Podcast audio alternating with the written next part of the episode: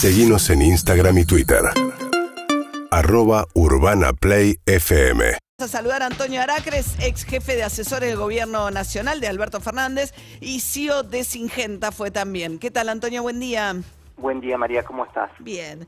Bueno, voy a empezar por el final, en realidad, porque por la parte de Singenta, después de que se conociera un reportaje sobre lo- la- cómo fue la salida de Antonio Aracle del gobierno nacional, bastante crítica respecto, sobre todo en algunos aspectos de Sergio Massa, se conoció que la aduana había iniciado una investigación en Campana y que había denunciado por contrabando a la compañía Singenta por importaciones que ocurrieron durante el periodo de Antonio Aracre como eh, CEO de la compañía. Eh, ¿Tienen noticias de esto?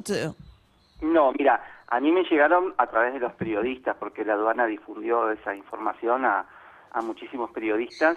Luego este, llamé a, mis ex colegas de la compañía, no había ninguna notificación en la empresa hasta el momento. Eh, y bueno, lo único que te puedo decir, este, 37 años en la compañía, los últimos 12 como CEO, este, nunca pisé un tribunal.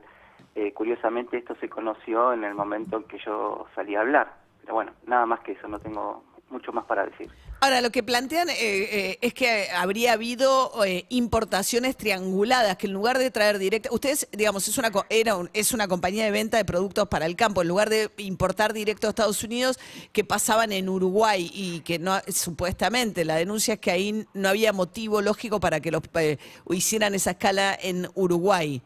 La- las empresas multinacionales no Singenta, eh, en general, eh, utilizan centros de servicios, logística y facturación regionales. Entonces tienen uno en Asia, tienen uno en, Norteamérica y otro en América Latina. En general están en Uruguay y, es una práctica común. Ahí se homogeniza la logística, se hacen centros de, de, de logística de investigación y es una práctica absolutamente común y que no tiene seis meses ni doce, sino más de 20 años. Así que no sé cuál es la sorpresa. Ahora, eso porque es más conveniente importar de Uruguay porque es Mercosur que de Estados Unidos, es más caro importar de Estados Unidos que de Uruguay. No, tiene distintas distintas ópticas, digamos. A veces es porque, por ejemplo, todo lo que tiene que ver con eh, las cuestiones administrativas, logísticas, algunos aspectos de producción se centralizan en el país que reúne determinadas características de estabilidad financiera, de ventajas impositivas, de eh, no sé, cual- cualquier tipo de circunstancia que hace que cuando se elige un país para centro de servicios se decide, eh, esto me acuerdo bastante bien porque yo luchaba para que sea Argentina y, y poder concentrar acá, pero bueno, en ese momento había mucha turbulencia y, y Uruguay ganó la partida, pero en general pasa eso con, con la mayoría de las multis. Mm. Estamos hablando con Antonio Aracre, que fue 35 años, trabajó en Singenta y tres meses jefe de asesores de Alberto Fernández. Dos y medio. Dos y medio. ¿Por qué tan breve? Bueno, qué sé yo, este, probablemente no tenía las habilidades como para, para eso y hubo, de mi parte, algunos intentos por, por cambiar o mejorar algunas cuestiones eh, que no, no, no, no pude influir para que, para que eso ocurra. Bueno, en el último caso tuvieron que ver con la situación económica, eh, con digamos Usted- lo que se sí, El- perdón. Lo que trascendió es que ustedes habían tenido un almuerzo en el que supuestamente no se le acerca a Alberto Fernández una carpeta con algunas propuestas que te hacían al área económica. Eso hizo que Carlos Pañi dijera que y, eh, calentaba motores Aracre para reemplazar a Massa en el Ministerio de Economía y eso precipita la salida en medio de una corrida cambiaria.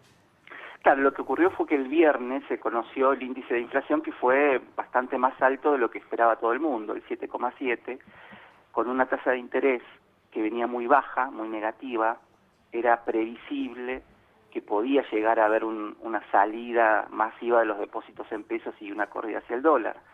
Por eso ese mismo viernes le escribo al presidente y le digo, me parece que el fin de semana nos tendríamos que juntar con Massa, con Pelle, con vos y discutir un poco algunas cosas porque si no este, eh, podríamos tener algún sobresalto.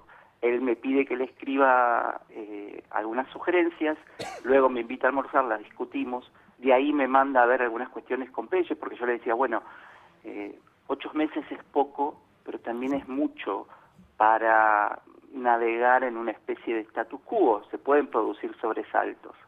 Entonces, cuando vos tenés gente que gana 80 mil pesos en un, en un salario mínimo, eh, cuando el sueldo promedio en la Argentina es de 120 mil pesos, este, hay gente que la pasa muy mal y frente a esa nominalidad creciente en materia inflacionaria que tiene la Argentina, vos necesitas hacer cosas. Por lo menos un gobierno peronista se intuye que viene a cambiar esa ecuación distributiva, no a mantenerla o a empeorarla. Entiendo que hay muchas dificultades del contexto, pero hay cosas que se pueden hacer.